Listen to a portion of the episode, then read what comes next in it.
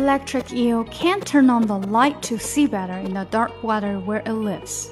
Instead, the eel sends out a weak electric signal as it swims. This works as a sixth sense that helps the eel find its way around. It also uses electrical pulses to communicate with other eels. Hello，接着上一个礼拜一的继续，我们再说 electric eel 电鳗。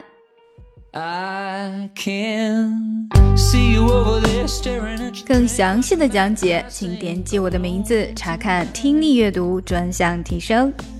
关注公众号 ES Post，每天接收跟读推送。